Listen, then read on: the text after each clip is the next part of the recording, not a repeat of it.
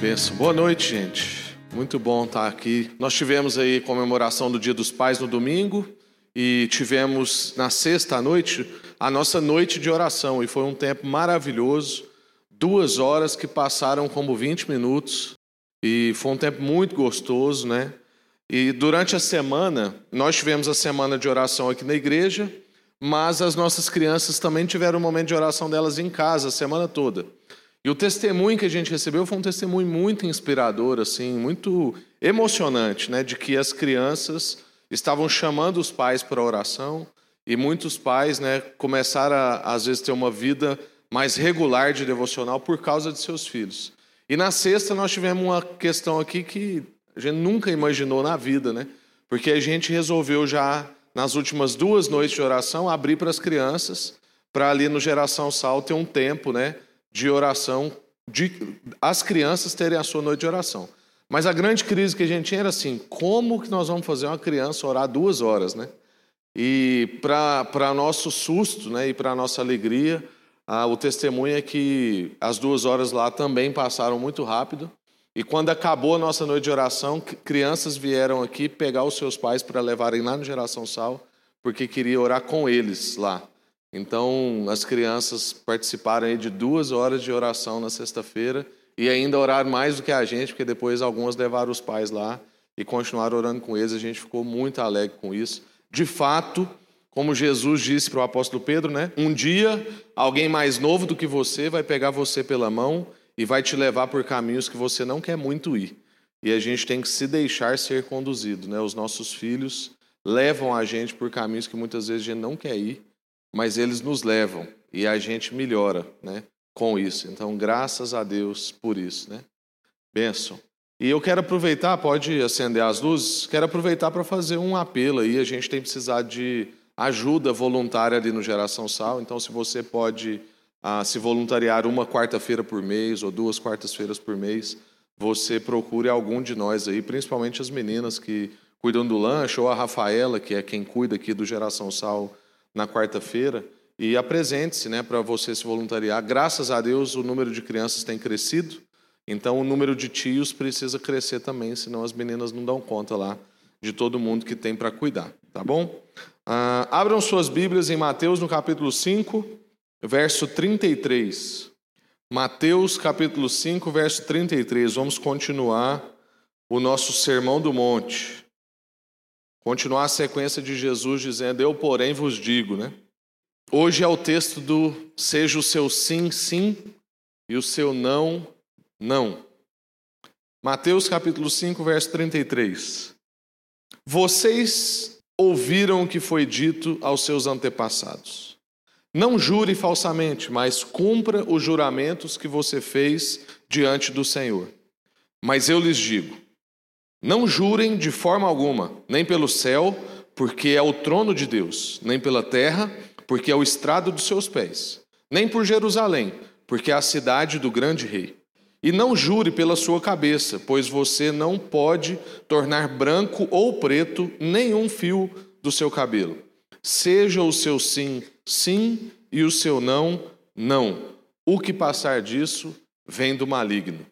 Amém. Que o Senhor nos dê graça nessa exposição e que o Espírito Santo de Deus ministre no nosso coração para que não seja só a letra, mas seja de fato o Espírito Santo nos educando, nos ensinando a viver. Amém. Graças a Deus. Irmãos, os estudiosos do nosso tempo aí, filósofos, sociólogos, dizem que a gente vive o tempo da pós-verdade. Eu não sei se você já ouviu esse termo. Esse termo é um termo muito comum entre os meus amigos inteligentes. E possivelmente você já deve ter escutado isso, porque na rede social a gente de fato vive um tempo de pós-verdade. E isso pega inclusive jornais. Eu fiquei sabendo há pouco tempo que existe um Twitter, um perfil do Twitter, que ele existe só para isso. Ele cria uma fake news e ele vai trabalhando ela e aí, quando um jornal publica, ele vai lá e diz que era que não era verdade, que era uma pegadinha. Então, esse cara ele tem um perfil que ele consegue criar toda uma história e várias pessoas vão achando que aquilo é verdade, a ponto de jornais renomados, como ah, que a gente conhece aí, G1 e outros, vão e publica e depois ele vai lá e diz que não era. meio que ele fica testando hipóteses de como manobrar a mídia. E hoje a gente vive esse tempo, né? Então, praticamente a nossa última eleição foi ganha na internet, né? E a gente já não sabia mais o que, que era verdade, o que, que não era verdade. Tinha gente que dizia que a facada era do, do partido concorrente, já tinha gente que crê na teoria da conspiração, falava assim, não, ele mesmo encomendou a facada dele para subir, né? Então, a gente vive tempos de incertezas, a gente não sabe mais em que acreditar, né? A gente não sabe mais o que é a verdade, falta discernimento para a gente sobre em que e em quem acreditar. Então, recentemente, eu, eu assisti uma série e eu terminei hoje Chernobyl, na hora do almoço. Não recomendo isso, né? Ficar comendo e terminando as coisas. Mas é por causa de hoje que eu quis terminar hoje, né?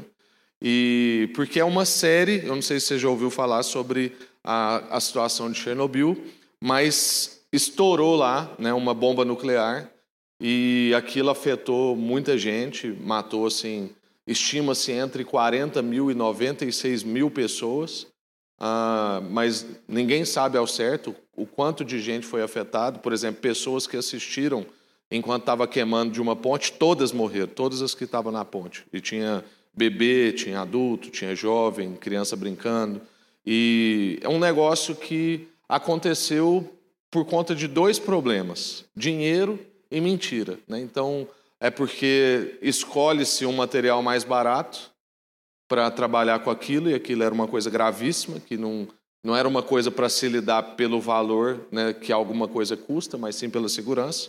E depois a sustentação de uma mentira. Então, toda uma trama e incontáveis mortes a afetação, inclusive até os dias de hoje. Né? Então, hoje, no final lá da série, mostra um cara com um medidor de radioatividade. E até hoje o índice é altíssimo, não se pode chegar lá perto, só com roupa especial. O próprio medidor estava dentro de um plástico lá, quando mede no final. E então, assim, a gente tem uma coisa que afeta até hoje, tudo isso sustentado em cima de mentiras. Então, basicamente, essa série do Chernobyl e tantas outras séries como uma que a minha esposa gosta lá, que é Scandal, ou uma que eu comecei a assistir há muitos anos atrás, muitos não, uns dois anos atrás, né, mas não dei conta também, que era aquela do presidente americano, que agora eu esqueci, Casa, Casa Branca, né? House of Cards, e tem agora outra também, que é o Designated Survival. São séries construídas em cima da mentira. O que trabalha, o que, o que reina na série é a mentira e todo mundo trabalhando para sustentar aquelas mentiras. E nós estamos no país que a gente chama o país do jeitinho. Então, a mentira, o jeitinho, o aumento nas histórias ou a omissão de fatos ah, fazem parte da nossa cultura brasileira. E, infelizmente, isso vai entrando no nosso lar. E parece que entre nós cristãos e a sociedade ah, que nunca teve um encontro com Jesus, parece que não há diferença nenhuma. Infelizmente, os nossos índices vão ficando iguais. Então, ah, a gente viu aqui na quarta-feira passada sobre a questão do divórcio. Infelizmente, hoje o índice de divórcio dentro e fora da igreja é o mesmo índice. Né? Hoje eu recebi no meu grupo da trilha lá, que só tem eu de crente, que eu falo para vocês, ah, uma imagenzinha que falava assim: ah, quem com 30 anos ainda não tem um divórcio, é, um problema psicológico e mais outra coisa lá, que eu esqueci o que, que era. E aí, lá no grupo, parece que não tinha ninguém mesmo, assim, era, acho que era só eu, né? E, mas eu ainda estou perto, eu estou com 30 e pouco, então tenho que colocar minhas barbas de molho. Então, a gente vive no meio dessa cultura. A gente vive ah, imerso nesse cenário, mas a gente não pode ser como esse cenário. A gente vive uma realidade onde maridos mentem para suas esposas, esposas que são às vezes omissas, né, omitem ah, informações aos seus maridos, filhos que enganam pais, e ali vai sendo construído todo um emaranhado ah, em muitos casos, isso tudo é feito em nome de uma certa proteção ou de uma causa maior.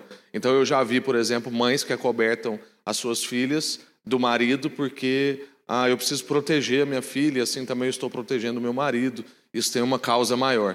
E a gente vai acreditando nessas mentiras e nós vamos entrando dentro disso. Né? Recentemente, eu tive agora uma situação onde eu estava numa visita e aí, graças a Deus, né, tinha a família. E aí, filho é bom por causa disso, porque filho faz denúncia, né? E aí eu tô lá, todo preocupado com uma pessoa da família que eu tinha ido visitar e tal. a filha vira para mim e fala assim: Não, mas ela mentiu para nós deliberadamente, falou que estava fazendo tal coisa, não estava. Aí depois falou que, que guardou tal coisa e não guardou. E aí deu nisso aqui que você está vendo, e nós estamos nessa situação aqui.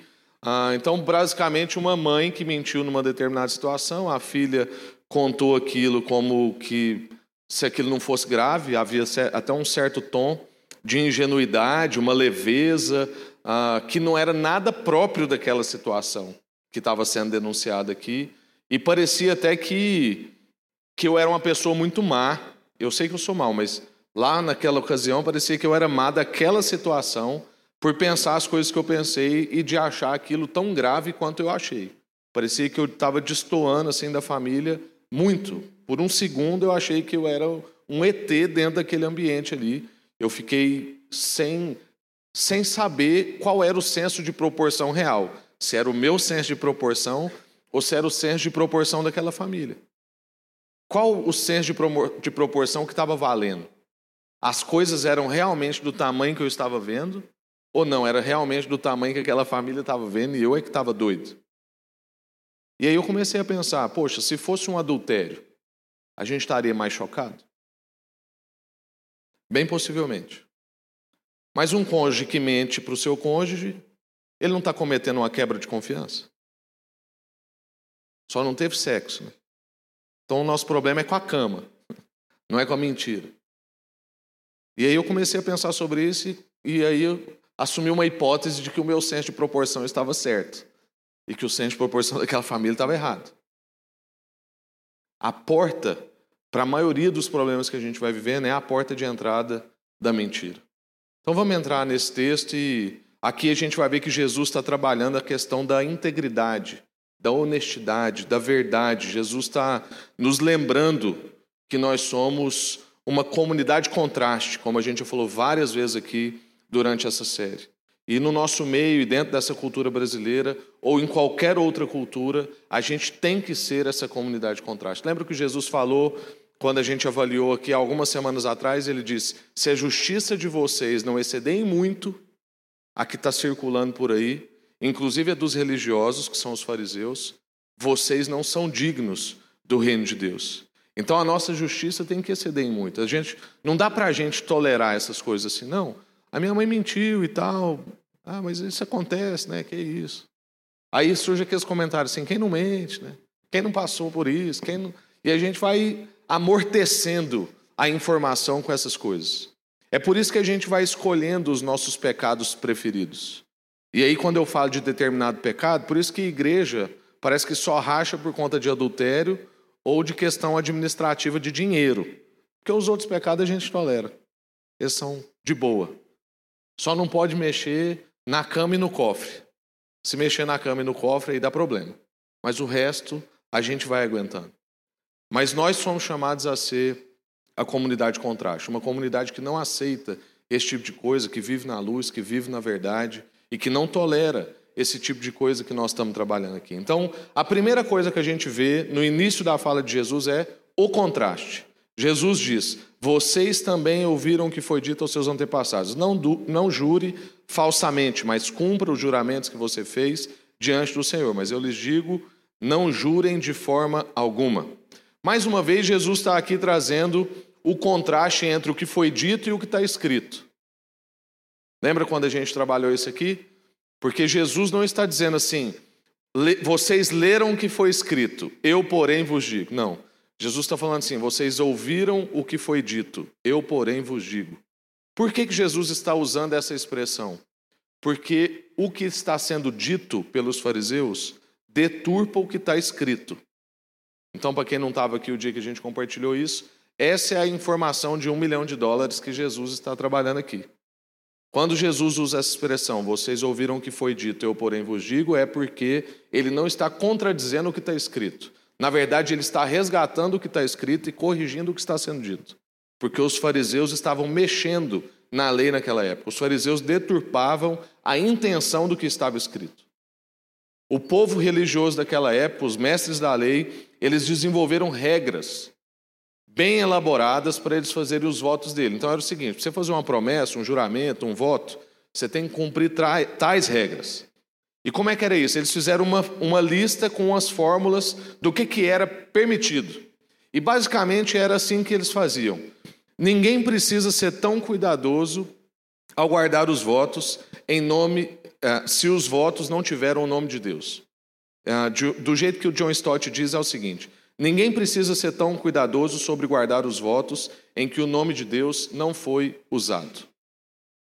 O que, que eles fizeram aqui? Eles abriram um precedente e criaram uma dicotomia.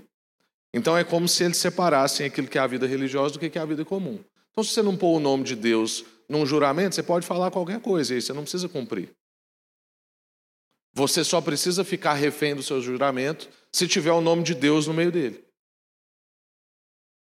E aí eles iam abrindo brechas para cada tipo de voto e para cada juramento, criando uma lista com fórmulas na verdade, eram fórmulas de como burlar a verdade. Se tivesse alguém lá assim, mais sem paciência, eu falasse: ó, o que vocês estão querendo fazer, na verdade, é isso aqui. Fórmulas de como burlar a verdade, como sustentar mentiras. Mas Jesus ah, está trazendo o que, que é então a integridade, e nós vamos ver aqui no próximo ponto que não adianta, não existe uma esfera em que eu posso fazer um tipo de promessa em que Deus não está nessa promessa, mas está agorinha. Mas aí surgem perguntas para nós diante dessa primeira ênfase do que Jesus está trabalhando. Jesus está orientando a gente a não, ju não jurar em hipótese alguma?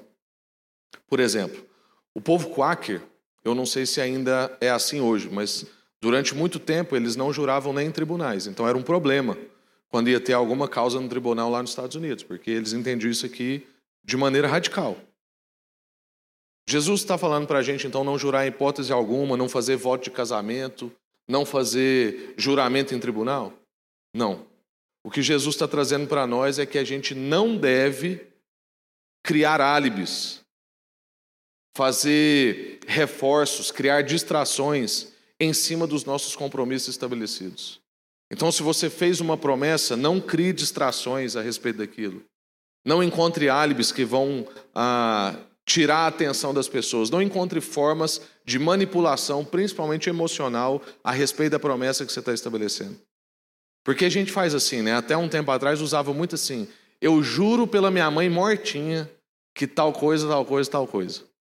E aí você traz um apelo afetivo da sua mãe, você apela para algo que ninguém acha que você quer, quer que a sua mãe morra, e aí você está sustentando a sua promessa em cima de uma afirmação apelativa e não em cima do seu compromisso. É como se a sua palavra não bastasse, aí você precisa chamar uma causa que endosse o que você está dizendo. É isso que Jesus está condenando. Jesus está pedindo para a gente não criar essas distrações, não fazer manipulações, não fazer reforços àquilo que já é a nossa palavra. Qualquer fórmula de juramento vai ser supérflua. Uma fórmula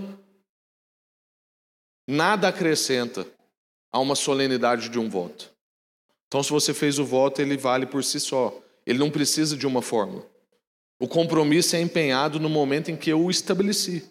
Ele não precisa de um avalista. E muitas vezes o avalista é a minha mãe mortinha, é Deus, é a minha esposa, juro pelo meu filho e tantas outras coisas. Se eu disse, é o suficiente. É isso que Jesus está dizendo. Eu não preciso criar essas coisas que o povo está criando. Então o voto, ele não se torna proibido, porque eu vou cumprir as minhas promessas. Então, por exemplo, o voto no casamento é uma lembrança para mim mesmo e um testemunho para as outras pessoas, para todos os convidados, de que eu sei o que aquilo que eu estou fazendo implica. E eu estou disposto a honrar aquilo que eu estou fazendo. Eu estou decidido a cumprir aquilo que eu estou fazendo. Então, quando eu faço um voto num casamento, eu estou lembrando a mim mesmo o que, que aquilo significa e estou testemunhando para todos os convidados que eu sei as implicações daquilo e eu estou decidido a honrar aquilo até o fim. Eu estou testemunhando para todo mundo que eu não estou fazendo um contrato social como a nossa sociedade hoje entende, mas eu estou estabelecendo uma aliança. Então, para a sociedade, casamento mudou. Mudou de aliança para contrato.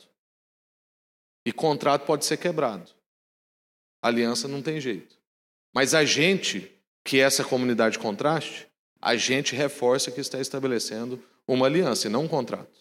Então, um voto não tem o objetivo de estimular a desonestidade. Pelo contrário, um voto tem o objetivo de estimular honestidade ou tornar um compromisso ainda mais solene. Então, eu tenho um compromisso com a minha esposa, ela já sabe disso, tanto que ela aceitou casar comigo.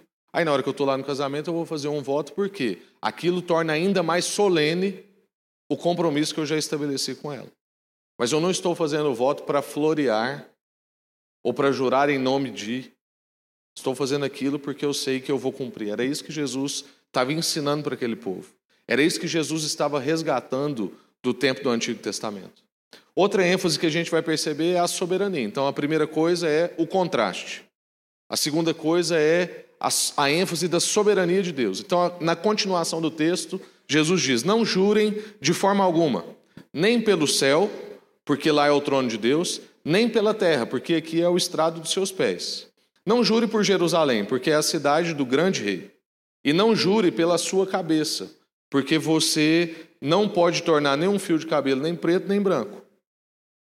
Ou seja, não jure sobre coisas ou sobre pessoas, porque Deus já é Senhor sobre cada coisa. Não negocie com Deus em algo que já é dele. Então, o que Jesus está aqui trabalhando é: quando você for fazer uma promessa para alguém ou trabalhar uma promessa com Deus, não prometa nas coisas que não são suas. Confesse a sua inabilidade em cumprir e peça a ajuda de Deus. Jesus está mostrando a incoerência das pessoas. Olha, vocês estão querendo barganhar com Deus que é dono de tudo. Como é que você vai oferecer para alguém que é dono de um banco que você vai dar o banco dele como garantia? Se o banco é dele. Eu garanto pela casa do Jean que eu vou fazer tal coisa. A casa é dele. Não faz o menor sentido. Então, esse trecho vem lembrar para a gente essa soberania de Deus e que, em última instância, a gente responde é a esse Deus. Então, quando eu estabeleço uma promessa com meu filho, quando eu estabeleço uma promessa com um amigo, quando eu assumo um compromisso com a igreja, eu não estou estabelecendo em primeira instância com a igreja, é com Deus. Eu preciso ser lembrado disso em cada compromisso que eu assumo, porque isso vai mudar a forma como eu assumo compromisso, porque aquele que julga intenções e corações é o nosso Senhor. Então eu posso até manipular pessoas aqui. Posso manipular a Kenny, posso manipular o Ricardo, posso mentir. Posso aumentar uma história, posso florear uma história, posso criar uma história. Mas para aquele que conhece todos os corações, eu não inventei, eu não aumentei, eu não criei escondido. Ele sabe de tudo que eu fiz. Então o que Jesus está trazendo aqui é: ó, vocês estão querendo enganar quem? Quando vocês ficam criando fórmulas, quando vocês ficam clamando por essas coisas, quando vocês trabalham esquemas de mentirinha e mentirona. Então, nesse nível aqui não tem problema, eu posso. Isso não é uma mentira, isso é uma omissão. Então, o fato de uma. Esse é um caso que eu soube recentemente, por isso que eu estou citando ele de novo. O fato de uma mãe que omite informações a respeito das suas filhas ao seu marido não é uma mentira, ela só não está contando. Poxa, mas ela está dividindo a casa dela. Poxa, mas parte da entrada de recurso na casa que vem desse homem está indo para coisas que possivelmente, se ele souber o que é, ele não vai concordar. Então, em nome de proteção, em nome de uma causa maior, dizendo que não está mentindo e na verdade é só uma omissão, isso que a gente está fazendo não agrada ao nosso Deus. Isso que a gente está fazendo é mentira. E uma mentira desvairada. Desculpa se eu estou complicando a sua vida. É humilhante para mim também estudar sobre essas coisas. Então Jesus associa todo voto a Deus. Jurar por qualquer coisa é jurar por Deus, porque Ele está por trás de tudo. Então, se a gente assume que Jesus é Senhor sobre todas as coisas e sobre todas as esferas, e em todo lugar Ele coloca o pé e diz que aquilo é dele, então jurar por qualquer coisa é jurar por Deus. E não faz sentido jurar por qualquer coisa que ele mesmo fez ou que ele mesmo é, porque essas coisas não falam sobre nós, não garantem nada a nós. Na verdade, isso tudo fala sobre ele. Então, dentre qualquer coisa provável da gente negociar com Deus, é um juramento que não funciona. É uma circunstância que não cabe a nós, porque tudo pertence a Ele. E a última coisa que a gente percebe nesse texto é a verdade. Então Jesus está trabalhando o contraste, aí Jesus está trabalhando a soberania, e agora Jesus está trabalhando a verdade. Ele vai dizer: seja o seu sim, sim, e o seu não, não. E o que passar disso vem do maligno. Então, todo o contexto de sim, irmãos, envolve uma relação. E a gente precisa entender isso. Que o que Jesus está fazendo aqui nessa ênfase, não é que ele está só sendo chato, igual gente pontual. Então, se você marcou às 18, chega às 18. Não é só isso. É porque Jesus está aqui guardando as relações. Porque qualquer sim que a gente diga e qualquer não que a gente diga diz respeito a alguém. Se alguém mente, mente a alguém. Se alguém omite, omite de alguém. Se alguém diz sim, diz sim para alguém. E ainda que a gente diga um sim silencioso e isolado, aquilo implica alguém, no mínimo, Deus. Então Jesus está chamando a gente à consciência de que as coisas que a gente faz afetam em proporções. Lembra que eu brinquei aqui sobre o senso de proporção? Jesus está resgatando o nosso real e verdadeiro senso de proporção, para a gente entender que isso afeta. E dentro da nossa cultura, irmãos, é um desafio, porque a gente vive numa cultura de milindre. O brasileiro é milindroso, o goiano é outro nível. Então, é, o, o goiano ele não quer a verdade. Então, eu estou aqui falando isso com vocês e possivelmente você está pensando assim: não, mas tem fulano que ele não quer a verdade. Se eu falar a verdade para ele, ele nem aguenta. Recentemente, a gente lidou com duas questões com ingleses. E nas duas a gente esbarrou na mesma coisa. A gente ficava cobrando uma resposta e eles nunca davam. Por quê? Porque um inglês, quando ele falar assim, meu irmão, se ele falar assim que eu tenho uma casa lá, e aí essa casa sumiu. Ele vai ter que comprar uma casa, pedir um emprestado.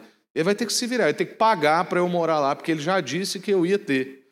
Então ele reluta em dizer que sim, até ele ter assim todas as certezas absolutas do mundo. O que, que é isso? Isso é reflexo de um povo mais evoluído? Não. Isso é um reflexo de um povo com uma herança cristã. O povo daquela nação nem sabe porque os filhos que nascem lá agora não têm ideia de que aquela cultura que eles vivem lá é por causa disso aqui. Algumas partes estão sendo bem deturpadas, mas várias outras é porque aquilo é uma cultura cristã. Ainda que eles vivam num tempo de pós-verdade, ainda que eles vivam num tempo de ceticismo, e hoje a Europa ser o lugar de maior secularização do mundo. Mas a cultura ficou impregnada, e até você mexer numa cultura, vai tempo. Então, irmãos, para nós é mais desafiador do que para outras culturas. Porque a gente tem o milindre. E o milindre está na cultura e está na gente. E a gente também tem essa coisa mais de, de querer um, uma síndrome de provincianismo, meio tupiniquim. Então a gente tem uma crise de aceitação, uma carência. Então a gente não quer se indispor com ninguém, porque já foi tão difícil criar aqui uma receptividade. Aí agora eu vou me indispor, vou correr o risco de perder essa relação. Tanto que as nossas amizades vão ficando frágeis. Porque uma amizade verdadeira, ela corre risco sempre. Para eu ter uma amizade de verdade, eu tenho que pôr ela em risco. E como é que eu ponho ela em risco? Tratando questões delicadas e provando a amizade dentro dessas circunstâncias. Se a minha amizade não sobreviver, é porque ela não era uma amizade tão profunda como eu pensei que era. Porque uma amizade para trabalhar trivialidades não é amizade, é coleguismo. Aí você tem qualquer pessoa. Mas uma amizade espiritual, por exemplo, uma amizade cristã, tem que tocar em pontos delicados. Tem que ter confissão de pecado. Tem que ter chamada de atenção. Ó, oh, irmão, você estava em tal lugar sem a sua esposa eu confio no seu coração e acho que você não pensou nada. Mas a forma com que você olhou, que você tocou, que você orou, pode ser no meu ambiente, né? Com a fulana, não convém. Muito provavelmente, se o esposo estivesse aqui, você não ia fazer desse jeito. Aí eu tenho que ir lá e chamar a atenção se eu sou um amigo de verdade. E eu vou fazer o quê? Pôr a minha amizade em risco. Em nome da verdade. E de não guardar omissões no meu coração. Porque essa não é uma situação de mentira. Mas é uma omissão com a vida dele. Então eu preciso jogar luz. Eu preciso trabalhar com a verdade. Por isso que Jesus está dizendo aqui. trabalhe com a verdade. Seja o seu sim, sim e o seu não, não. Então, ainda que o sim ou não não diga respeito diretamente a alguém que eu estou pensando, o meu sim ou o meu não para algo vai afetar no mínimo a minha relação com Deus. E eu preciso entender então que Deus criou a gente para relações de amor e de confiança. Então, se eu tenho uma relação de amor e confiança com Deus, eu não preciso de artifícios manipuladores. Basta um sim ou um não. Se eu tenho uma relação de amor e confiança com a dona Raquel, com o Jean, na nossa conversa basta um sim e um não. Não precisa de grandes floreios. Um desafio para a nossa cultura, irmãos. Porque hoje é assim, quando a gente fala sim, a gente está sendo seco. E se a gente fala não, a gente está sendo mais seco ainda. É claro que na nossa relação, provavelmente vai vir uma pergunta depois, mas por quê? Aí você vai explicar o contexto. Mas que ele seja sim ou que ele seja não. Então, em relações de amor e confiança, não precisa de artifícios manipuladores, não precisam de álibis, não precisa de floreios, basta aquilo que é a nossa palavra. Então, por isso é que Jesus dá ênfase. O que passar disso vem do maligno. Por quê? Porque o que passar disso é manipulação. O que passar disso é carência, é falta de confiança. O que passar disso é um apelo convincente e não necessariamente um compromisso.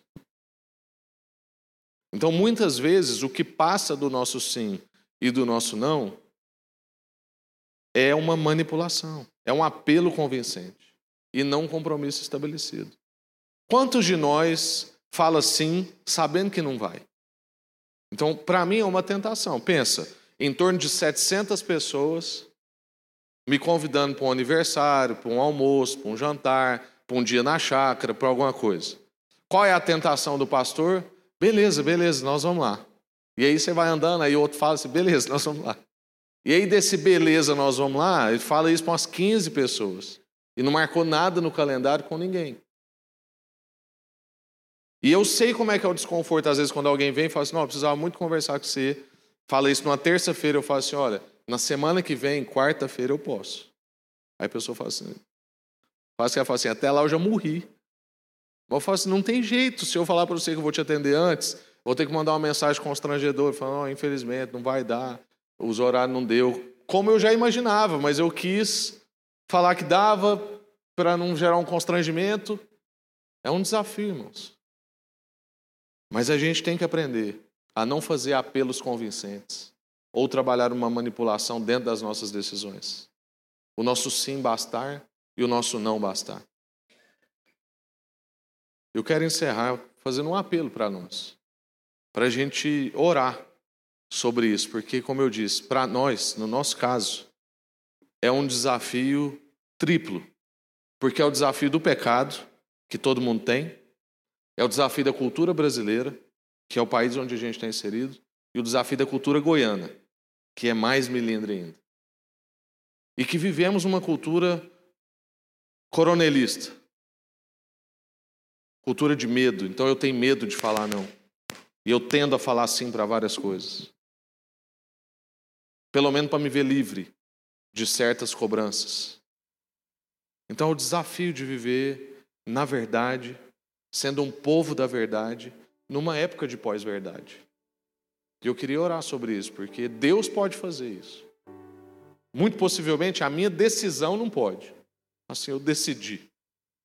Amanhã eu posso fraquejar minha perna e não conseguir mais. Mas Deus pode sustentar a nossa decisão. Pedir para Deus sondar o nosso coração e falar assim: Deus, nós queremos ser o povo da verdade. Nós queremos buscar discernimento do Senhor, como a gente compartilhou aqui domingo, para a gente conseguir discernir no tempo da pós-verdade a verdade. Eu acho que não tem nada que me angustia mais hoje. De vez em quando eu converso isso com o seu Paulinho, com o Vivaldo, com alguns irmãos, com o Léo. O tanto que é difícil hoje a gente saber o que é verdade. Você vê uma notícia e você fala assim: o quanto de maquiagem tem aqui? Quem está ganhando com essa notícia? Quem quer essa verdade? Um desafio, irmãos. Mas como a gente compartilhou em Filipenses domingo, Deus pode dar para nós espírito de revelação. e discernimento. Então a gente ter o amor aumentado para que a gente possa ter discernimento de todas as coisas. E o que as Escrituras estão exigindo de nós aqui hoje é integridade. A gente não pode ser como aquele povo citado lá no início, que trata mentira como algo ok da nossa família. Foi só um negocinho. Nós não somos chamados a ser um povo assim. Ou chamados a ser como uma sociedade vê aí o casamento como contrato e não como aliança. Nós não somos chamados a viver as nossas amizades como coleguismo, mas com profundidade. Nós somos chamados a ser esse povo da verdade. Que o nosso sim seja sim e que o nosso não seja não. Amém? Graças a Deus. Quero orar com você. Eu careço de tanta misericórdia quanto você. Sofro as mesmas, talvez mais em algumas áreas, tentações do que você. E quero clamar sobre isso na minha vida também. Para que eu não perca o senso de proporção. E começar a achar que existem níveis de mentira, que está ok algumas manipulações, que eu posso trabalhar um convencimento num apelo convincente, porque a minha palavra não está bastando, porque talvez eu já gastei ela demais. Que Deus resgate em nós a integridade para a nossa palavra bastar. Com certeza você tem pessoas perto de você que você fala isso, fala, não, se fulano disse, então pronto. Já tem outros que você fala assim, ih, dá uma ligada para confirmar, porque fulano quando fala não. Que a gente seja o primeiro exemplo. Que as pessoas digam de nós, ó, se, se o Rafael falou, então é isso aí mesmo. Ele vai se virar lá, mas esse negócio vai acontecer. Que o nosso sim seja sim, que o nosso não seja não. Deus, ajuda-nos, nós queremos ser essa comunidade de contraste o Senhor disse. Nós não queremos criar fórmulas, maquiar a verdade, negociar jeitos. Nós não queremos omitir a verdade. Deus, nós não queremos Nós não queremos viver na mentira, na sombra. Nós não queremos, ó Deus, essa síndrome de ter que ser aceito por todos. Nós queremos a verdade. Nós queremos viver na luz. Se andarmos na luz, como o Senhor está na luz, nós temos comunhão uns com os outros, é o que a Sua palavra diz. E a Sua palavra diz também que se a gente confessar os nossos pecados, o Senhor é fiel e justo para nos perdoar. Então nós estamos aqui, dizendo a nossa dificuldade. Nós temos o problema do pecado, nós temos o problema do país e nós temos a cultura da nossa cidade. E ajuda-nos, ó Deus, então a vencer tudo isso. A vencer o pecado que nos assedia de perto. A vencer, ó Deus, a cultura do jeitinho da nossa nação. E a vencer o milindre do nosso estado, da nossa cidade. Que a gente possa ser essa comunidade de contraste. Que reconhece a soberania do Senhor e que vive na verdade. Em nome de Jesus. Batiza-nos mesmo, ó Deus, com a unção do sim, sim, não, não. Que a gente possa não negociar mais. Confessar para o nosso cônjuge, confessar para os nossos amigos, confessar para o Senhor que a gente não tem sido íntegro. Mas, ó Deus, a gente quer ser. Atrai o nosso coração. Atrai o nosso coração, Deus. Nós queremos olhar para o Senhor. Tem muita coisa competindo no nosso coração. Muita coisa chamando a nossa atenção. Mas a gente clama ao Senhor, ó Deus atrai o nosso coração, chama a nossa atenção. Dá-nos um coração igual ao seu, Deus. Nós queremos amar como convém, dizer a verdade como convém e viver na luz. Em nome de Jesus. Amém.